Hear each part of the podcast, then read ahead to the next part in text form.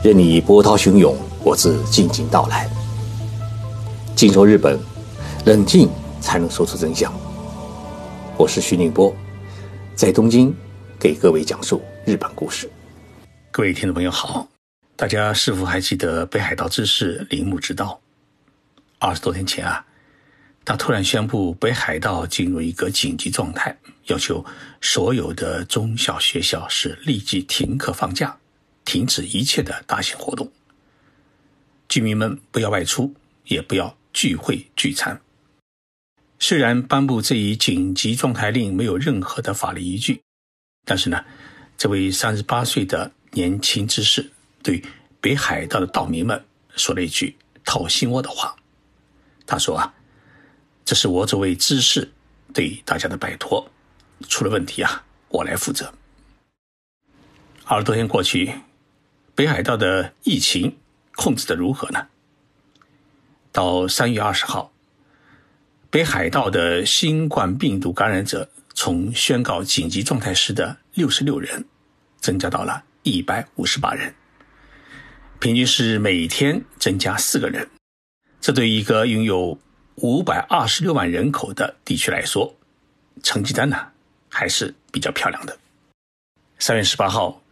铃木知事举行了一个记者会，他说：“第一，北海道没有出现大规模的集团感染的问题；第二呢，北海道的医疗机构没有出现崩溃的现象，因此宣布北海道解除紧急状态。但是铃木还警告岛民们，危险啊依然存在，希望大家呢继续做到尽量少外出，不聚会，不聚餐。”根据知识的这一指示，中小学校呢开始分年级上课，孩子们又回到了久违的学校。札幌市的街头啊开始有了人流。与铃木知事宣布解除禁足令的同时，日本的关西地区的两位知事却打了一场口水战。大阪府知事吉村洋文也算是一个七零后。他出生于一九七五年，今年是四十五岁。他在十九号会见记者时啊，呼吁在接下来的三天的连休当中啊，相邻的兵库县人尽量不要跑到大阪来。他说：“我们需要请大家不要在大阪与兵库县之间往来。”吉村知事的理由是。兵库县呢，已经出现了集团感染。根据政府的测算，如果疫情不控制住的话，大阪与兵库县在接下来的七天时间里面啊，感染人数将会增加到五百八十六人。如果再继续发展下去的话，那么下下周的七天时间里面，感染人数会增加到三千三百七十四人，其中。重症的感染者会达到两百二十七名，超过大阪府的医疗的承受能力。吉村的这番话让兵库县的知事井户明山感觉到很不高兴。他回应说：“啊，这算什么话呢？论感染者人数，大阪府不比我们兵库县少。确实，十九号这一天呢。”大阪府累计感染者数呢是一百十九人，兵库县呢是九十二人。那么大阪府和兵库县它到底是一种什么样的关系呢？打个比方，就好比上海市与浙江省的关系，两地呢是比邻相连的，但是大阪府的人口是八百八十二万，兵库县的人口是五百四七万，而且因为大阪府有一个大阪市，大阪市呢是整个关西地区的经济与商业的中心。兵库县的人就喜欢跑到大阪去购物，而且上班，因为大阪的大公司来的比较多。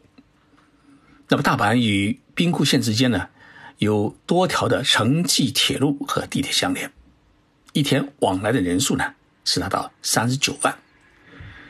遇到节假日呢？兵库县人大多数喜欢是挺进大阪城，不只是为了看大阪城的姑娘，也喜欢吃大阪的美食。所以啊，正因为如此，大阪府知事呢，很惧怕兵库人大批的涌到大阪府来。但是问题是呢，呃，大阪府知事吉村呢，他年纪比较轻，虽然是律师出身，也当过几年的国会议员，但是呢，在日本的政界，他是属于资历很浅的地方的行政长官。而兵库县的警护知事呢，可不一样，他今年啊七十五岁，东京大学毕业以后呢，就进入中央机关工作，一直当到副部长级的官员。一九九六年，他出任了兵库县的副知事。二零零一年当选为知事，一直是连选连任，掌控兵库县已经整整二十四年，是名副其实的兵库诸侯。景户之事与吉村知事呢，虽然管辖的地盘啊各有千秋，但是在政治的势力上面，就好比是特朗普与金正恩，完全是两码事。我们拆开来说啊，这位景户之事呢，对中国还挺友好，因为兵库县啊有个港口城市。叫神户市。当年孙中山先生闹革命的时候啊，常常到神户市避难。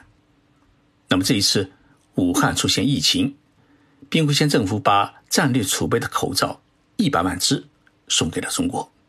最近呢，兵库县人民开始骂知识，说啊，这一百万只口罩如果不给中国的话，我们现在至少还能买到。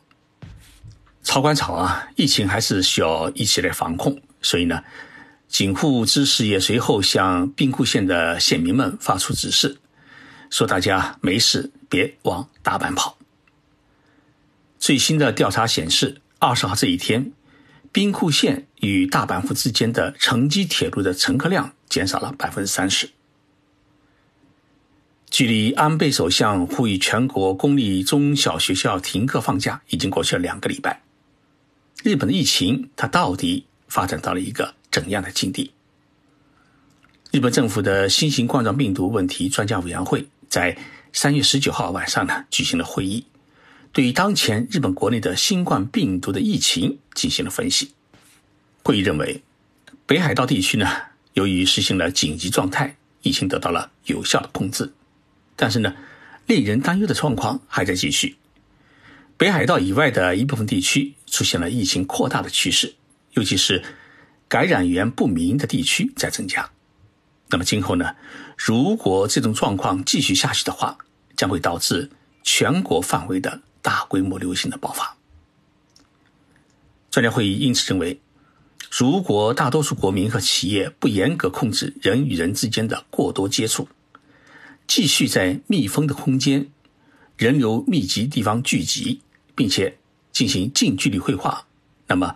发生集团性交叉感染的可能性就会很大，有可能导致疫情的急剧扩大。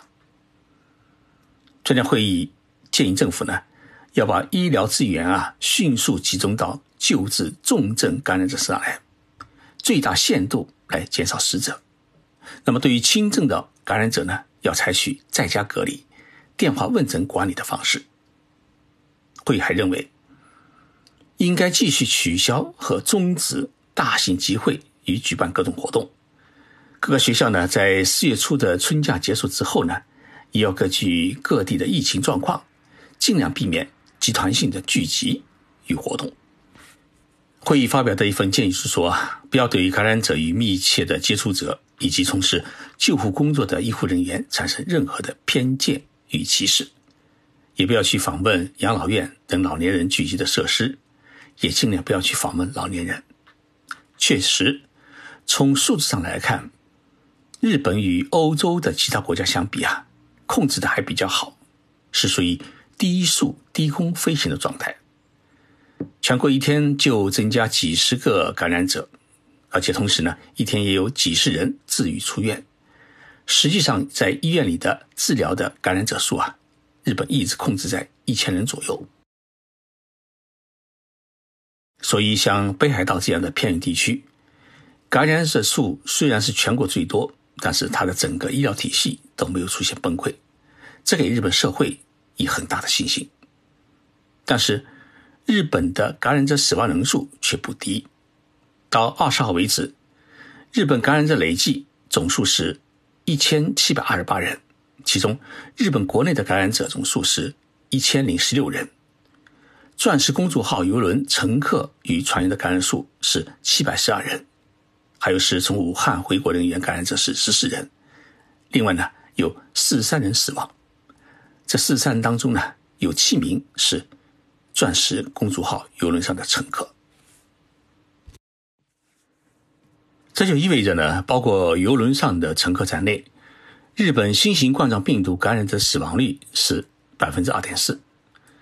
而根据世界卫生组织三月十六号的统计，日本国内部分的感染者的死亡率是百分之二点九六，排在了意大利、伊朗、中国、西班牙之后，名列世界第五高。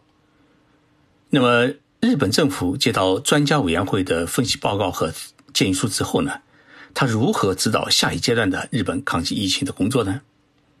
安倍首相在二十号晚上主持了。新型冠状病毒对策本部会议，根据前一天专家委员会的建议，安倍首相认为国内的疫情处于一个平稳发展的状态，没有出现爆发性的增长，因此呢，同意一些疫情不怎么严重的地区的学校开始复课。安倍首相表示，根据目前全国的疫情发展状况，从四月的新学期开始。可以分阶段解除对全国中小学校停课放假的要求。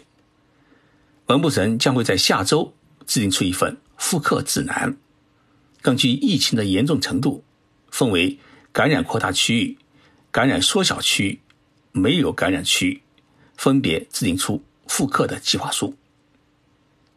不过，安倍首相也强调，虽然日本国内的疫情依然在发展。在这之前实施的全国中小学校停课放假和取消延期大型活动措施具有一定效果。如果不继续管控的话，有可能会出现疫情的爆发。因此呢，对于规模性的集会和大型活动，安倍首相还是继续呼吁国民和企业以及机构呢是慎重行事。如果一定要举办的话，那么必须做好各项防止感染的工作。听了安倍首相的话，我心里呢是狠狠的揪了一下。难道日本见到一次月光就以为天亮了吗？我查阅了日本专家委员会的疫情分析报告，报告是这么说的：如果疫情控制不当的话，将会导致日本全国规模的爆发性蔓延。这种蔓延的扩散的速度会跟欧洲一样，按照十万人地区的推算。一天将会出现五千四百十四名感染者，最终全国总人口的百分之七十九点九将会感染。另外，流行开始的第六十二天，重症病人将会达到一千零九十六人，超过地方城市能够救治的医疗能力。这就是说啊，日本依然潜伏着巨大的疫情爆发性危险。日本在不停工、不停产、不关店、不封城的情况之下，依然能够控制住疫情的大规模爆发。